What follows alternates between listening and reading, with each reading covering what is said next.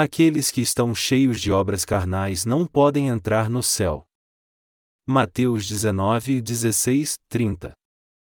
Ora, aproximou-se dele um homem e lhe perguntou: E mestre, que bem farei para conseguir a vida eterna? Respondeu-lhe Jesus: Por que me perguntas a respeito do que é bom? Bom só há um. Se queres, porém, entrar na vida, guarda os mandamentos. Perguntou-lhe ele: Quais? E Jesus respondeu: Não matarás, não cometerás adultério, não furtarás, não dirás falso testemunho, honra teu pai e a tua mãe, e amarás o teu próximo como a ti mesmo. Disse-lhe o jovem: Em tudo isso tenho guardado. Que me falta ainda? Disse-lhe Jesus: Se queres ser perfeito, vai, vende tudo o que tens e dá-o aos pobres, e terás um tesouro no céu. Então vem, e segue-me. O jovem, ouvindo esta palavra, retirou-se triste, porque possuía muitas propriedades. Disse então Jesus aos seus discípulos: Em verdade vos digo que é difícil entrar um rico no reino dos céus. Outra vez vos digo que é mais fácil passar um camelo pelo fundo de uma agulha do que entrar um rico no reino de Deus. Os seus discípulos, ouvindo isto, admiraram-se muito, e disseram: Quem poderá, então, salvar-se? Jesus, olhando para eles, lhes disse: Para os homens isto é impossível, mas para Deus tudo é possível. Então Pedro lhe perguntou: Nós deixamos tudo, e te seguimos. O que, então, haverá para nós? Respondeu-lhe Jesus: Em verdade vos digo que vós os que me seguistes, quando, na regeneração, o Filho do Homem se assentar no trono da sua glória, também vos assentareis sobre doze tronos, para julgar as doze tribos de Israel. E todo aquele que tiver deixado casas, ou irmãos, ou irmãs, ou pai, ou mãe, ou mulher, ou filhos, ou terras, por causa do meu nome, receberá cem vezes mais, e herdará a vida eterna. Porém, muitos dos primeiros serão últimos, e muitos dos últimos, primeiros. O outono começou e nós já iniciamos nossos trabalhos para o segundo semestre desse ano. Eu sou grato por termos terminado com sucesso os nossos trabalhos no primeiro semestre do ano, mesmo tendo sido uma luta para nós, e que o Senhor nos abençoe a servi-lo nesse segundo semestre também. É minha esperança e desejo que o Evangelho possa continuar a ser pregado nesse segundo semestre também.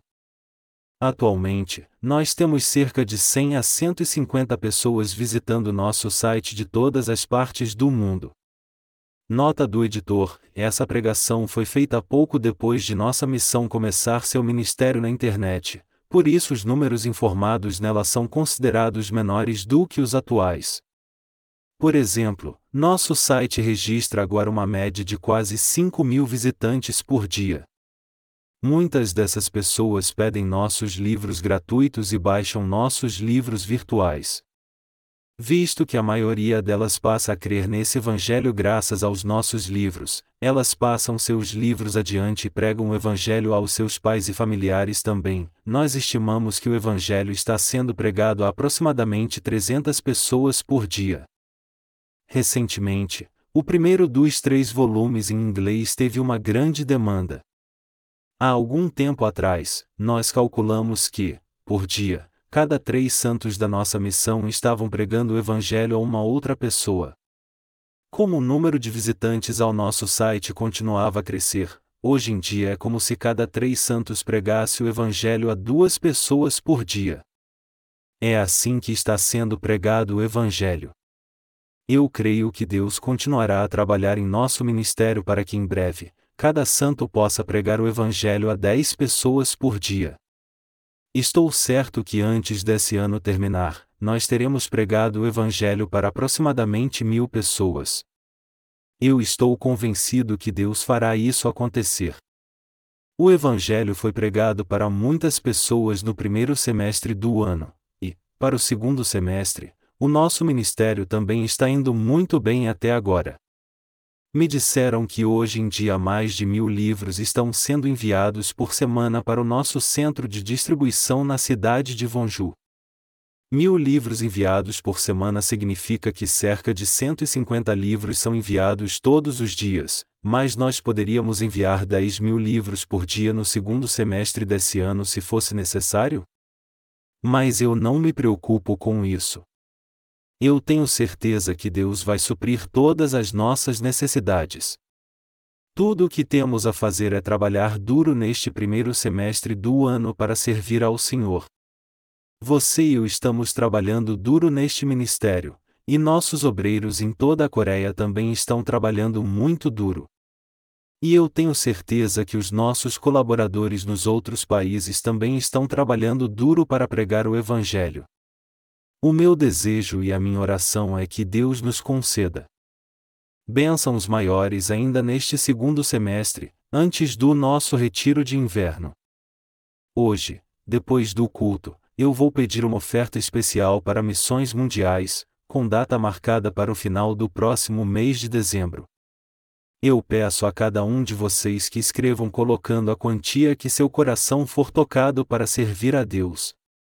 Alguns de vocês podem pensar: eu não tenho dinheiro, então o que eu posso fazer? Mas se você quiser mesmo ofertar, então você encontrará um modo de contribuir, e se você for voluntário para a obra da igreja, Deus suprirá todas as suas necessidades. Mas se você não pensa assim, e diz para si mesmo: Eu não tenho condição de contribuir com nada. Eu até que gostaria, mas não posso me comprometer, então a sua fé vai perecer. Além disso, mesmo que o Evangelho fosse pregado neste segundo semestre, você não tomaria nenhuma parte nisso. Isso iria impedi-lo de receber as bênçãos de Deus e mesmo que a sua situação esteja difícil, você só tem que oferecer seu coração e fé para o Senhor. Se você não pode servir a Deus diretamente com seus bens materiais, então você pode ajudar indiretamente com sua obra na igreja. Todos nós deveríamos participar juntos da pregação do Evangelho. Aqueles que não podem ofertar agora, podem ajudar o Evangelho com suas orações, e também podem fazer parte da obra na igreja, mesmo fazendo algo menor. Você está feliz porque o outono chegou? Eu gosto tanto desse friozinho do outono. Está frio, mesmo sem ligarmos os ventiladores ou ar-condicionados. Com essa brisa suave e o som dos grilos dando longas criquiladas, o tempo está perfeito para tirarmos uma soneca ou lermos a Bíblia. Esse verão foi muito quente para nós. Foi uma estação difícil e cansativa para nós. Como estão muito cansados, vocês precisam admitir isso e tirar algum tempo para recarregar as forças, tendo um tempo agradável juntos por alguns dias, como nós estamos fazendo agora. Mas se vocês estiverem cansados e fingirem que não estão, vocês acabarão ficando mais cansados ainda. Vocês irão morrer de cansaço antes do Senhor voltar. Se vocês pelo menos admitirem sua fraqueza para Deus, dizendo: E Senhor, eu estou muito cansado, seu coração e fé serão renovados. Recentemente, esse prédio que alugamos para a igreja estava vendido a outra pessoa. Mas o novo dono não se mudou para cá, então não havia nada com que se preocupar. Mesmo que pedissem para nós sairmos, nós simplesmente não teríamos condição de irmos para outro lugar. Assim como é bom para alguém viver num lugar por muito tempo, também é bom se mudar para encarar novos desafios de vez em quando. Nós estamos determinados a trabalhar com o coração renovado sob quaisquer circunstâncias. Nós fizemos muitas melhorias nesse prédio até agora, mas como ele foi vendido a um corretor imobiliário, nós agora precisamos negociar um novo aluguel com ele. Eu peço que você ore por esse assunto para que um novo aluguel seja negociado sob termos razoáveis. Embora tenhamos feito muitas coisas no primeiro semestre desse ano, eu espero pregar ainda mais o Evangelho no segundo semestre. Eu mesmo gostaria de viajar com alguns estudantes até a nossa escola missionária e pregar o Evangelho com eles, e também gostaria de visitar cada igreja afiliada a nós na Coreia, e lá, pregar o Evangelho também. Se for possível, de agora em diante por um bom tempo, eu gostaria de concentrar meus esforços em distribuir nossos livros ao invés de fazê-los. Nós temos publicado muitos livros até esse ano. Nós temos trabalhado muito até agora para estabelecer a fundação do Evangelho. Nós publicamos uma série de volumes sobre o Evangelho da Água e do Espírito, e estamos trabalhando agora numa coleção de sermões sobre o Credo dos Apóstolos, que em breve será publicado. Eu realmente acho que se continuarmos a trabalhar como antes, então seremos capazes de pregar o Evangelho em qualquer lugar. Então, estou convencido que nesse segundo semestre nós pregaremos o Evangelho ainda mais vigorosamente. Vocês também estão certos disso? Nós agora estamos pregando o Evangelho em muitos lugares do mundo através da internet. Nossas irmãs estão enviando inúmeros e-mails apresentando nosso site, e algumas delas podem estar pensando agora: nós temos trabalhado tanto e enviado tantos e-mails que não há mais nenhum lugar para enviarmos nossos convites, mas elas não precisam se preocupar. Ontem eu recebi um telefonema do Reverendo Shin dizendo que, de acordo com as informações enviadas por nosso colaborador em Portugal, há vários sites cristãos lá. E se por acaso você estiver pensando, o que eu vou fazer, se não há mais lugares para enviarmos e-mails? Eu não terei mais trabalho para fazer? Não se preocupem, eu vou preparar algum trabalho incrível para todos vocês fazerem. Recentemente, alguns japoneses leram nossos livros e receberam a remissão de pecados. Enquanto as novas do Evangelho chegarem a essas pessoas, mais pessoas ainda irão receber a remissão de pecados. Apesar de que muitas pessoas no mundo todo tenham recebido a remissão de pecados, nós não conhecemos todas elas porque nem todas nos escrevem. Mesmo estando unidos aqui agora, a obra do Evangelho continua sendo feita e as pessoas continuam a receber a remissão de pecados. Um pastor na África nos disse que agora crê nesse Evangelho e que ele o está ensinando à sua igreja. Nos disseram também que um pastor do Canadá está usando nossos livros no estudo bíblico que ele dá em sua igreja. E isso é ainda a ponta do iceberg. A obra do Evangelho está se expandindo por todo o mundo por um grande e forte número de pessoas, mesmo que não saibamos sobre elas. A incrível obra de Deus se expande por todo lugar. Eu estou convencido de que o Evangelho está sendo pregado agora por 10 milhões de vezes mais do que o nosso trabalho. Até o dia da volta do Senhor, o Evangelho continuará a ser pregado vigorosamente. O Evangelho será pregado sem cessar até se espalhar por todo o mundo nos próximos anos, e aqueles que quiserem crer vão crer, enquanto aqueles que não quiserem crer não vão crer. Eu creio que Deus fará disso uma realidade. Você também crê nisso, certo? Quanto mais o tempo passa, mais a proclamação do Evangelho também é acelerada. Não faz muito tempo quando nos alegramos em ver que o número diário de visitantes ao site da Missão Nova Vida tinha aumentado para 100, mas agora nós temos cerca de 200 pessoas por dia pedindo nossos livros. Inicialmente, Somente uns poucos livros eram enviados por dia, mas ficávamos tão alegres de enviar 30, depois 50 livros por dia e todos aplaudiram com alegria quando o número passou para 100 livros por dia. Depois de um tempo parecíamos estar um tanto desmotivados, pois costumávamos enviar cerca de mil livros por dia. Mas estou certo que, Iremos aplaudir com alegria mais uma vez quando o embarque diário chegar a 500 livros. E aplaudiremos de novo quando chegar a mil livros, e novamente quando o Evangelho alcançar 5 mil pessoas por dia. Talvez seja porque nosso coração tenha se tornado tão tranquilo, desinteressado ou confiante que os números atuais não despertam muita reação. Não há nada melhor do que poder fazer a obra do Senhor livres das coisas do mundo e pregar o Evangelho com toda a nossa dedicação.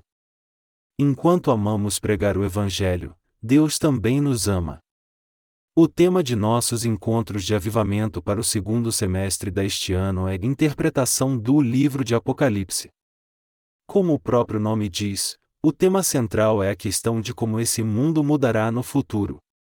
Estou orando a Deus para enviar muitas almas para algum desses encontros de avivamento marcados para a próxima semana, e estou certo que Deus assim o fará.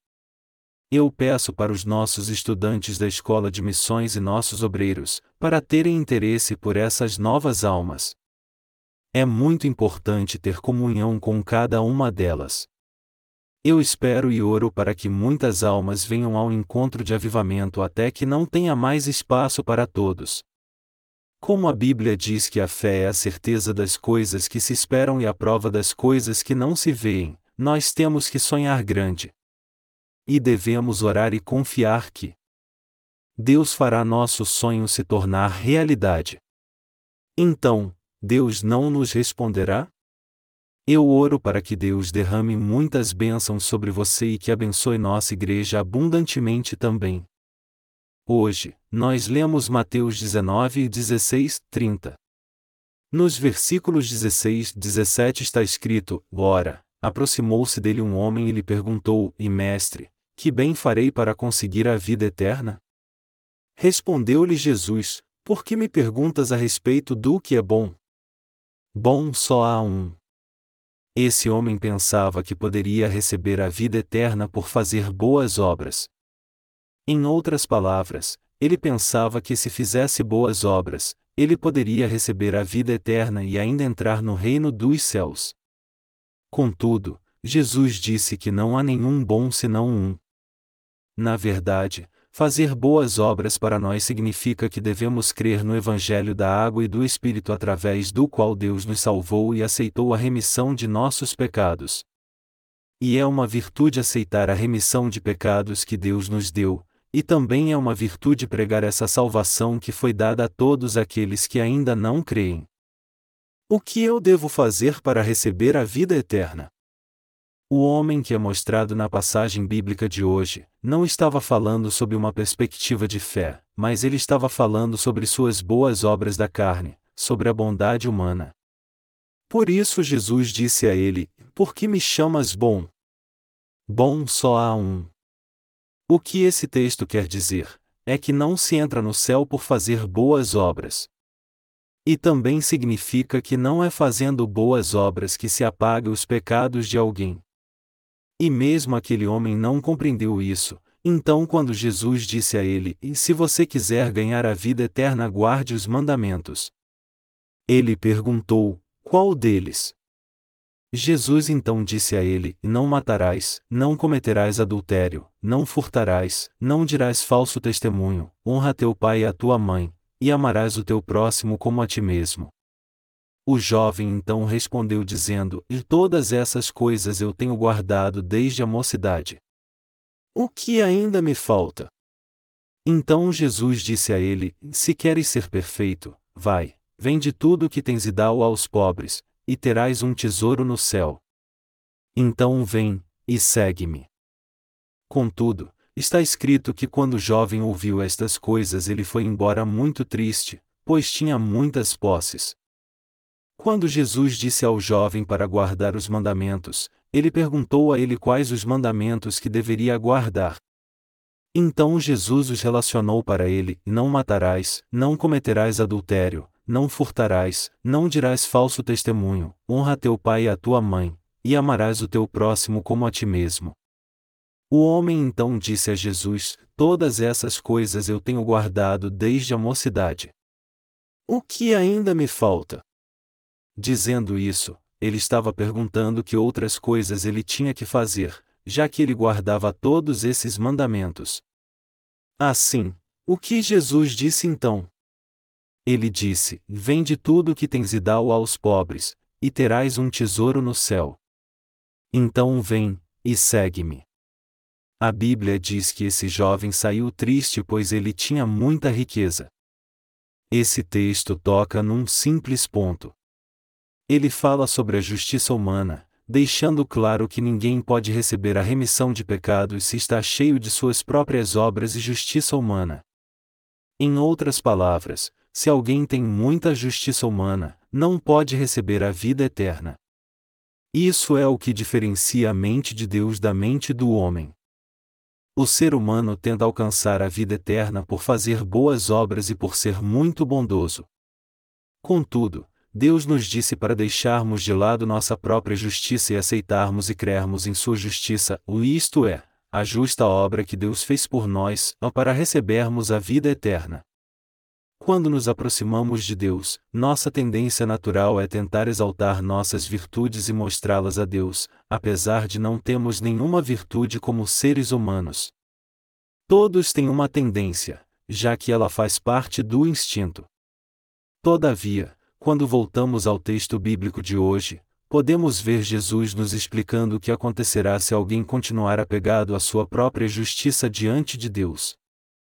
É mais difícil para um rico entrar no reino dos céus do que um camelo passar pelo buraco de uma agulha. Do versículo 23 em diante, Jesus ensina seus discípulos usando o exemplo do jovem para explicar que é mais difícil para o rico entrar no reino dos céus, do que um camelo passar pelo buraco de uma agulha. Você pode imaginar algum camelo passando pelo buraco de uma agulha? Pense em como é pequeno o buraco de uma agulha. Não é somente difícil para um camelo passar por esse pequeno buraco, mas é completamente impossível. E mais difícil do que isso, é um rico entrar no reino dos céus. Em outras palavras, Jesus estava dizendo que é mais impossível ainda um rico entrar no reino de Deus. De que tipo de pessoas Jesus estava falando aqui? O rico aqui se refere a alguém que é rico em seu coração. Jesus não estava falando sobre pessoas ricas materialmente. Dê uma olhada nesse jovem. Está escrito: Alguém veio e disse a ele: Bom mestre, que bem devo fazer para ter a vida eterna? O coração desse homem estava cheio de sua própria bondade. Ele tinha feito algumas boas obras, merecido algum crédito, guardado toda a lei e obedecido a cada um dos dez mandamentos também, e estava pensando o que mais ele poderia fazer, convencido de que era quase perfeito e que poderia fazer qualquer coisa que precisasse ser feita. Por causa disso, era natural ele ser rico em seu coração. Em outras palavras, ele era um homem rico porque seu coração era rico de sua própria bondade. Alguém ter muitas virtudes significa que seu coração é muito rico. Contudo, Jesus disse que era mais difícil para um rico entrar no reino dos céus do que um camelo pelo buraco de uma agulha. Vamos voltar aos versículos 23 e 24. Disse então Jesus aos seus discípulos: Em verdade vos digo que é difícil entrar um rico no reino dos céus. Outra vez vos digo que é mais fácil passar um camelo pelo fundo de uma agulha do que entrar um rico no reino de Deus. Jesus fez uma comparação para ilustrar que era mais fácil para um camelo passar pelo buraco de uma agulha do que um rico entrar no reino dos céus.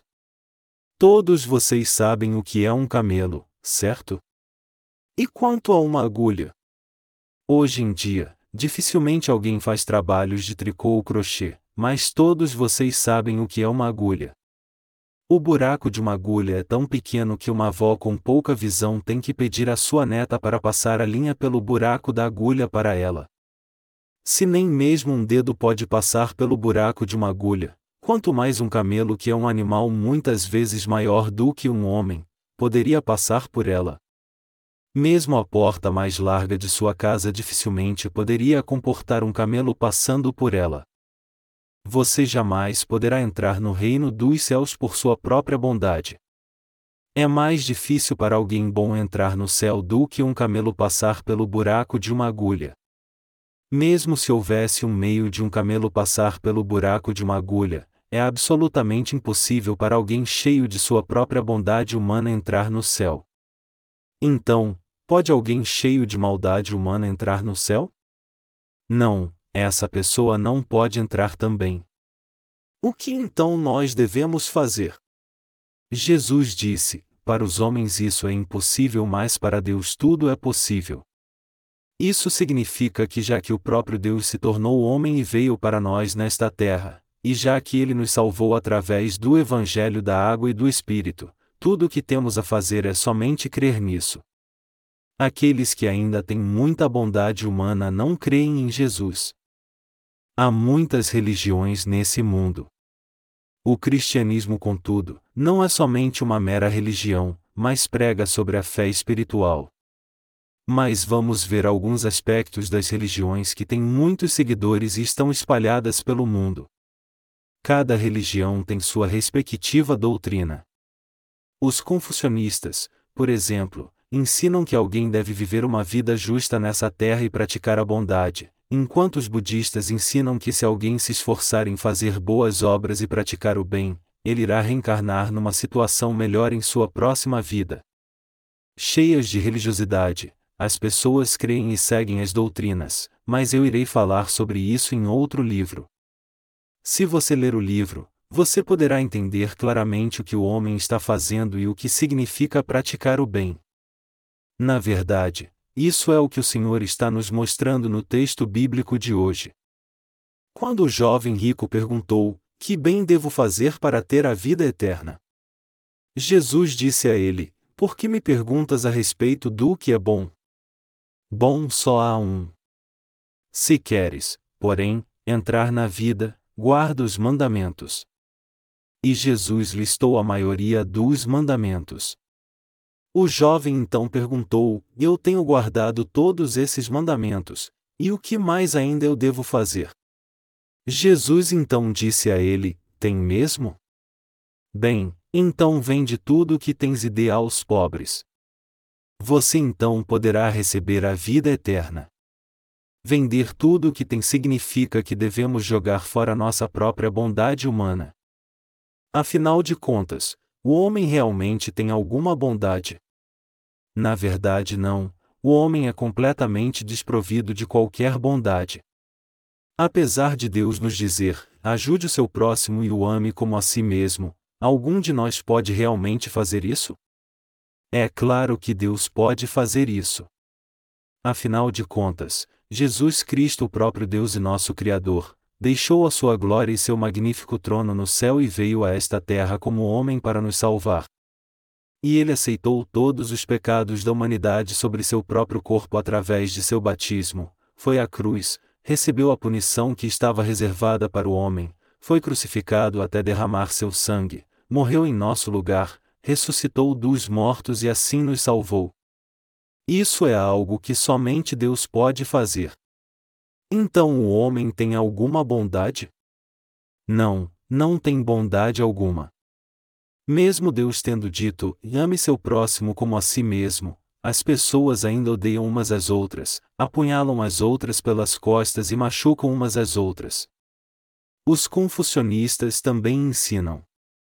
Seus seguidores amar uns aos outros, e também os budistas islâmicos, mas não importa quantos ensinamentos o homem receba, o ser humano é simplesmente incapaz de guardar o mandamento de amar uns aos outros, mas o quebra todo o tempo. Mesmo que alguns pensem que são bons por si mesmos, ninguém é verdadeiramente bom. Deixe-me dar um exemplo aqui. Vamos dizer que em uma casa cheia de pessoas desesperadamente famintas sem nenhuma comida, um pedaço de pão aparece de repente. Imagine que todas essas pessoas são amigas e que elas estão sentadas em volta do pedaço de pão olhando para ele. Tudo o que elas têm é esse pequeno pedaço de pão, que não é suficiente para alimentar nenhuma pessoa. Alguma delas poderia dizer: esse pão não é suficiente para ser dividido entre nós mesmos, então eu vou morrer primeiro para deixá-lo para vocês. Vão em frente, não se preocupem comigo. Se o ser humano é bom ou não, isso é rapidamente revelado quando ele se encontra em situações de emergência. Mesmo que às vezes as pessoas pensem que são capazes de fazer boas obras, o ser humano é realmente bom? Não, o homem não é bom mesmo. Por isso o próprio Jesus disse que ninguém é verdadeiramente bom senão um, o próprio Deus. Somente Deus é realmente bom e o homem não é nada bom. Imagine-se em uma situação de fome em que você não tem nada para comer, a não ser um pedaço de pão. Você o dividiria igualmente com outros? Mesmo se fosse dividir o pão, você não iria brigar para comer mais? Ou você diria: vocês podem comer esse pão e viver um pouco mais, eu vou morrer primeiro. Qual desses três exemplos se ajustam a você? Não pense no que os outros podem fazer. O que você e a pessoa ao seu lado fariam se estivessem nessa situação? Se fosse outra pessoa, você poderia ser boa o bastante para dizer: ela provavelmente dividirá igualmente o pão ou ela dará tudo aos seus amigos e desistirá de seu pedaço. Mas se fosse você, você realmente dividiria o pão igualmente com seu amigo? Ou você tentaria pegá-lo de seu amigo para que você tivesse mais pão? Ou se não, você então diria: Aqui está. Por que você não o com todo? Eu vou me sacrificar. Se nenhum desses casos fossem plausíveis, você tiraria o pedaço de seu amigo à força, e comeria todo o pão sozinho? Quando você enfrenta tal problema na vida real, as coisas não acontecem como você as imagina. Quando era garoto, eu costumava ajudar minha mãe fazendo os pratos todos os dias. Eu costumava seguir minha mãe a todos os lugares, agarrado à sua saia, fazia as tarefas para ela, pegava água e acendia o fogo para ela fazer o arroz. Naqueles dias, nós tínhamos muito pouco o que comer.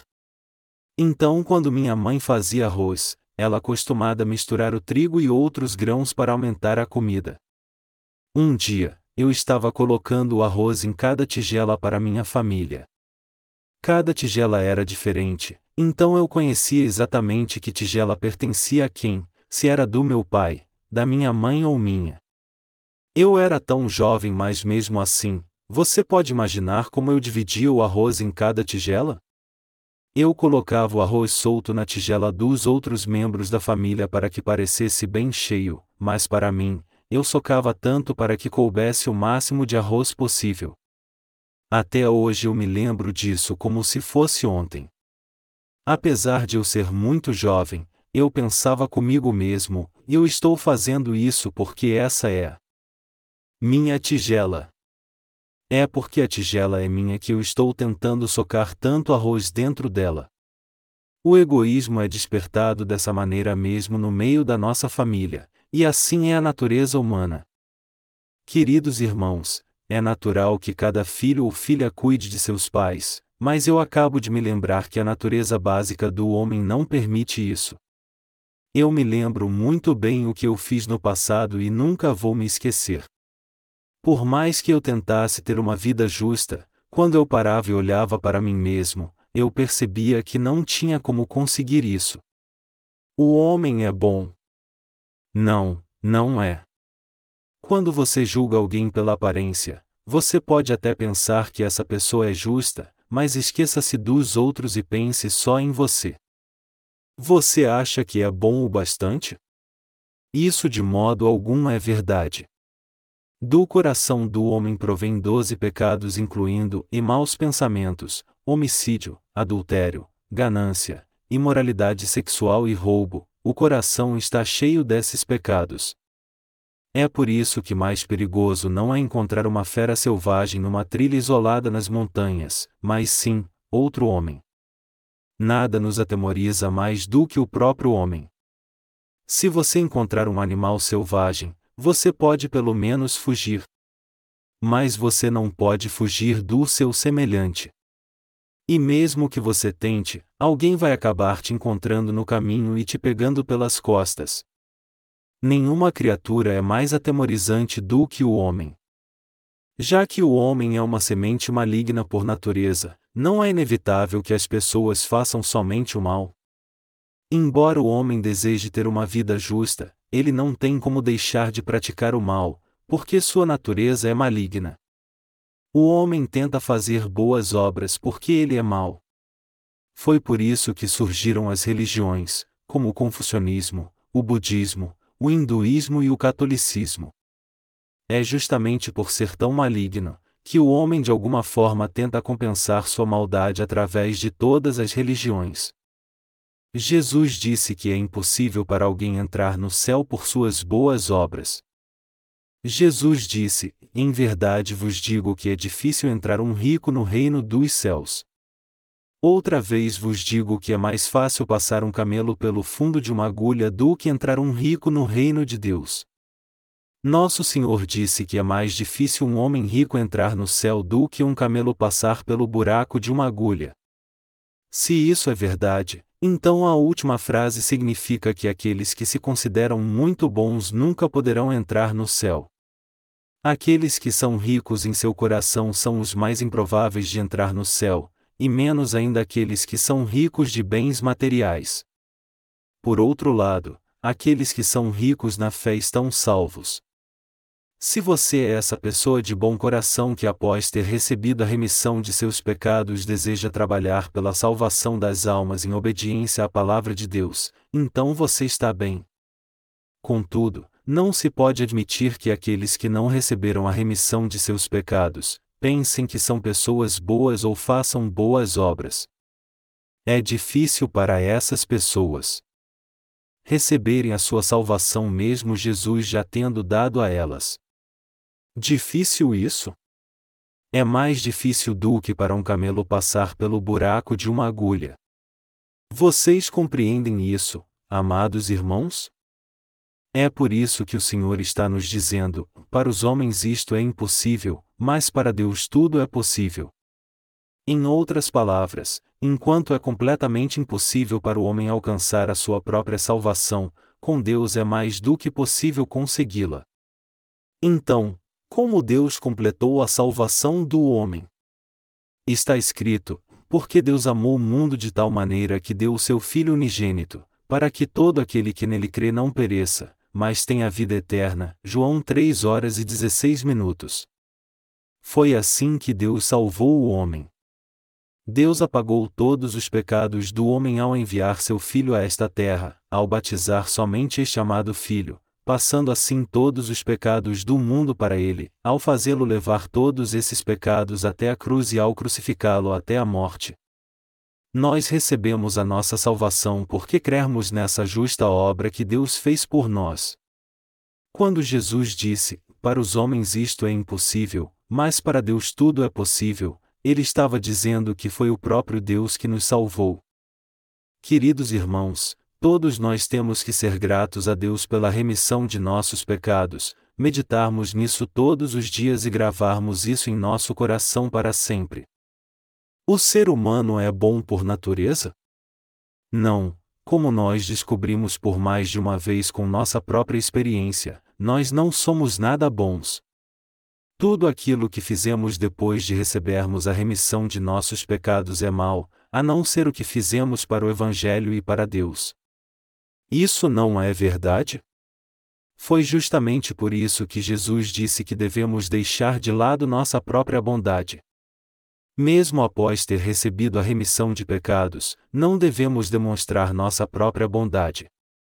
O que é exatamente a bondade humana? É não tratar os outros com bondade carnal. Humanamente falando, devemos deixar de lado nosso esforço em ajudar os outros, e pararmos de ter somente compaixão humana. Ao invés disso, devemos ter uma bondade espiritual. Nós devemos ter uma fé espiritual. Ser bom espiritualmente é crer que Jesus Cristo levou os pecados do mundo com seu batismo e por isso os apagou, que ele nos salvou ao ser crucificado, derramou seu sangue e ressuscitou dos mortos.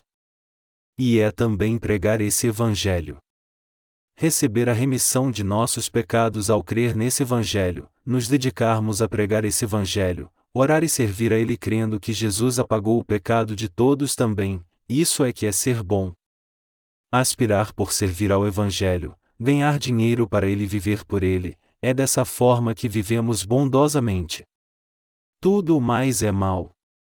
Por isso que aqueles que têm sua própria bondade creem em Deus logo, mas em muitos casos, eles acabam negando sua fé e se afastando de Deus. Amados irmãos, vocês devem jogar fora sua própria bondade. Na verdade, não há nada de bom para falarmos sobre o homem. O ser humano é desprovido de qualquer bondade de sua natureza básica. Nós devemos reconhecer que o que é realmente bom é servir o Evangelho da água e do Espírito, já que somos salvos por crer nele. Está escrito em I Coríntios 10 horas e 31 minutos, portanto, quer comais, quer bebais, ou façais outra coisa qualquer, fazei tudo para a glória de Deus. Tomando esse texto como base para nossa vida, nós devemos crer que tudo que fizermos por esse Evangelho está certo. Mesmo que ainda estejamos vivendo nesse mundo, eu creio que é realmente uma bênção nós vivermos toda uma vida para o Senhor e sermos sempre gratos a Ele por nos permitir ter essa vida. Quantas tentações não iriam nos seduzir se não estivéssemos totalmente dedicados a essa obra? Além disso, somos incapazes de fazer muitas coisas ao mesmo tempo, mas agora podemos nos dedicar totalmente à obra do Senhor, então como não ser gratos? Se não servíssemos ao Senhor com toda a dedicação, nós enfrentaríamos muitas dificuldades. Eu estou grato e feliz que Deus tenha me abençoado para servi-lo com toda a minha vida. Eu sou muito feliz porque meu coração não é dividido com outras coisas. Se for possível, viva somente para o Senhor, pois vai ser bom para você também.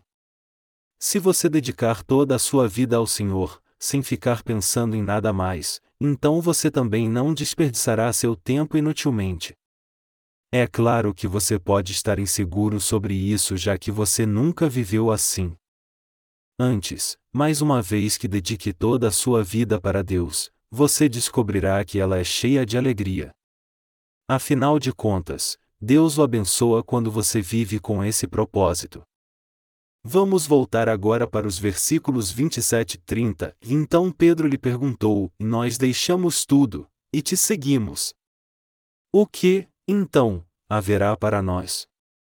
Respondeu-lhe Jesus: Em verdade vos digo que vós os que me seguistes, quando, na regeneração, o Filho do Homem se assentar no trono da sua glória, também vos assentareis sobre doze tronos, para julgar as doze tribos de Israel.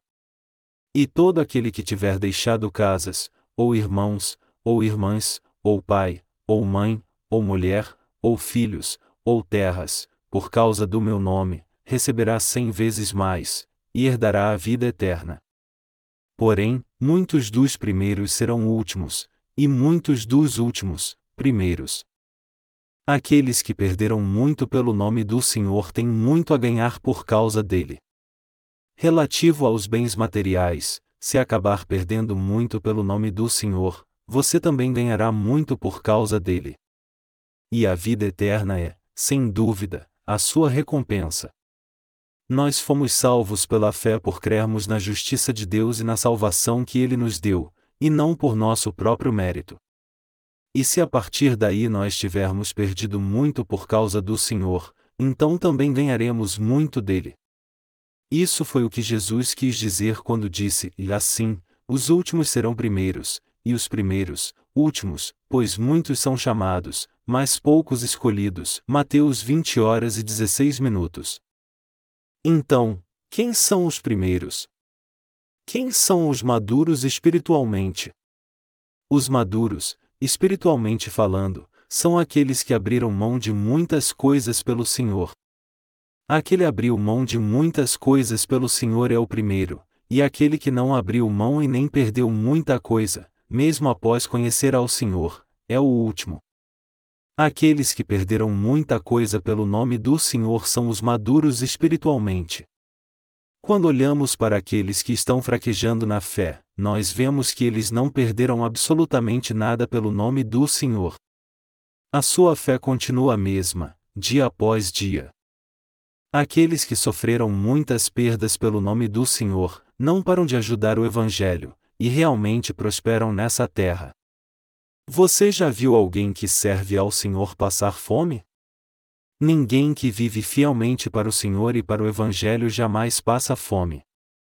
Essas não são apenas as minhas palavras, mas Jesus também disse: Em verdade vos digo que ninguém há, que tenha deixado casa, ou irmãos, ou irmãs, ou pai, ou mãe, ou mulher, ou filhos, ou campos, por amor de mim e do Evangelho, que não receba cem vezes tanto, já no presente, em casas, irmãos, irmãs, mães, filhos e campos, com perseguições, e no mundo por vir a vida eterna. Marcos 10, 29, 30.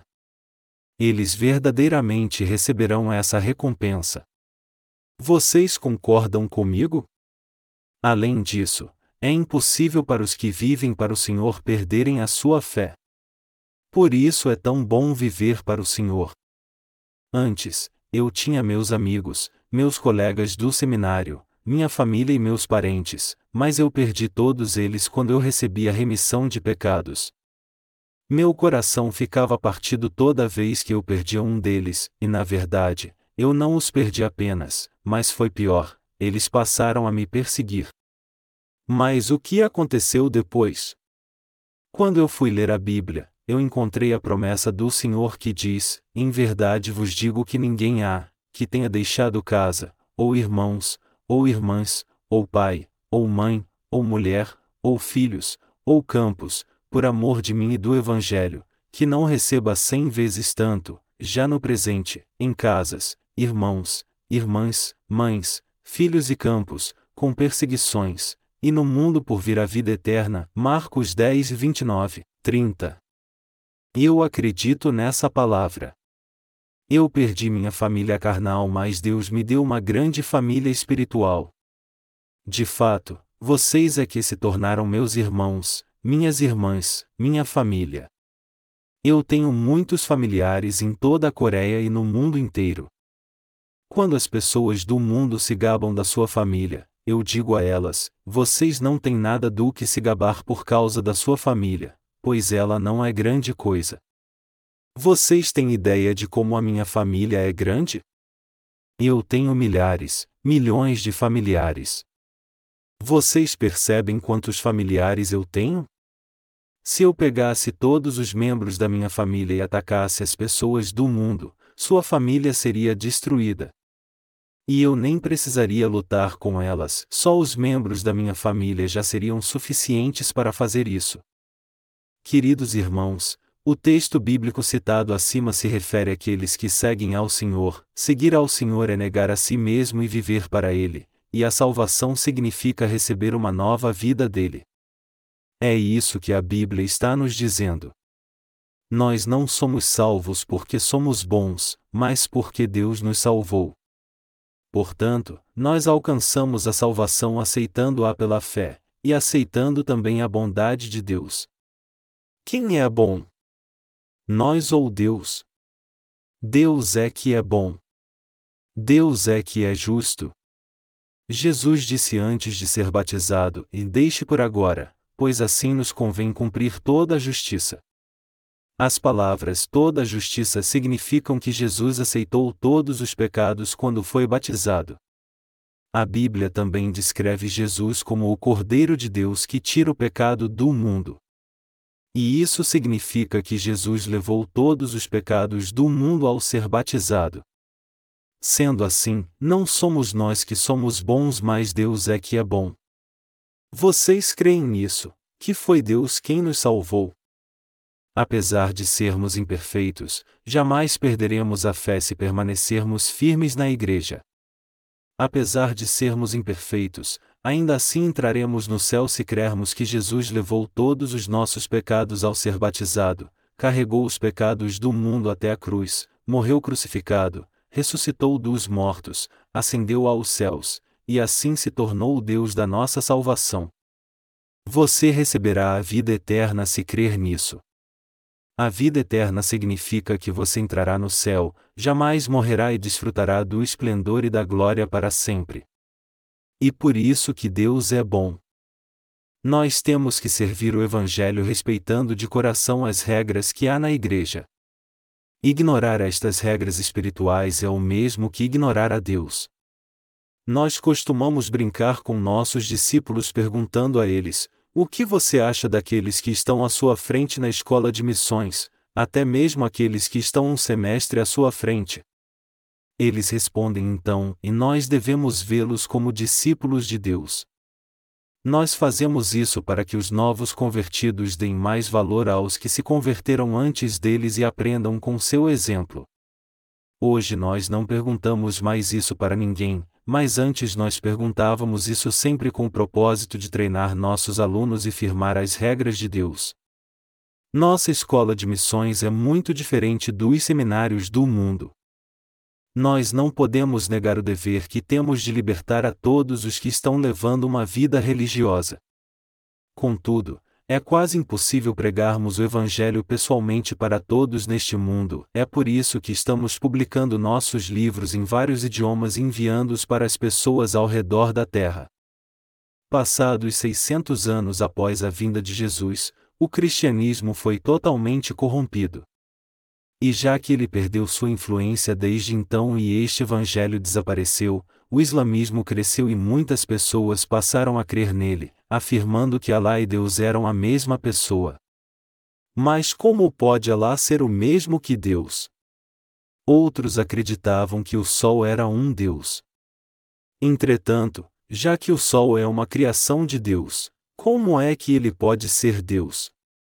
O cristianismo na era medieval iniciou as violentas cruzadas para retomar Jerusalém dos muçulmanos pela força, mais grande foi a sua derrota no final. Uma fé enganosa não pode ser corrigida com o uso de uma caneta, muito menos pela violência. Com um simples livro, eu posso apontar o engano das religiões do mundo e apresentar a absoluta retidão de Deus. Todas as religiões do mundo se desviaram. Por exemplo, o budismo diz: Você é um Deus, assim como eu sou um Deus, todos são divinos. Então eu digo aos budistas: Vocês vão ao banheiro? E eles respondem que usam o banheiro. Então eu aponto para eles e digo: Que divindade vai ao banheiro? Vocês têm que crer no verdadeiro Deus. Só assim vocês poderão se tornar seus filhos e alcançar um estado de divindade. E é isso mesmo. O que o nosso Senhor diz aqui é verdade. Queridos irmãos, nós somos salvos crendo no Senhor. É pela fé que recebemos a vida eterna e alcançamos a justiça de Deus. Apesar de não termos nenhuma justiça própria, Deus fez a boa obra em nós. Essa é a justiça de Deus. Para salvar você e a mim, melhor dizendo, o próprio Deus veio a esta terra como homem, levou todos os nossos pecados ao ser batizado, carregou-os até a cruz e morreu sobre ela, ressuscitou dos mortos, e assim salvou a todos nós. Ele é o nosso eterno Salvador, pois ele vive para sempre. Para nos salvar, Jesus, o verdadeiro Deus, nos livrou pela água e pelo Espírito ao completar 33 anos nessa terra. Esta é a própria justiça de Deus. É crendo nessa justiça que nós somos salvos, e agora que fomos salvos, nós guardamos essa fé vivendo por essa justiça, herdamos a vida eterna e receberemos muitas bênçãos neste mundo e no vindouro. Embora o homem tente fazer boas obras baseado em seus padrões humanos ao invés de servir ao Evangelho, de maneira alguma há alguma virtude nisso. A verdadeira virtude está em servir ao Evangelho. Vocês compreendem isso? Vocês creem nisso? A virtude absoluta é servir a este verdadeiro Evangelho. Queridos irmãos, eu aconselho a cada um de vocês a orar a Deus e confiar tudo a Ele. É Deus quem nos abençoa, nos dá a vida eterna e nos redime de todos os nossos pecados. Deus nos deu a remissão de todos os nossos pecados.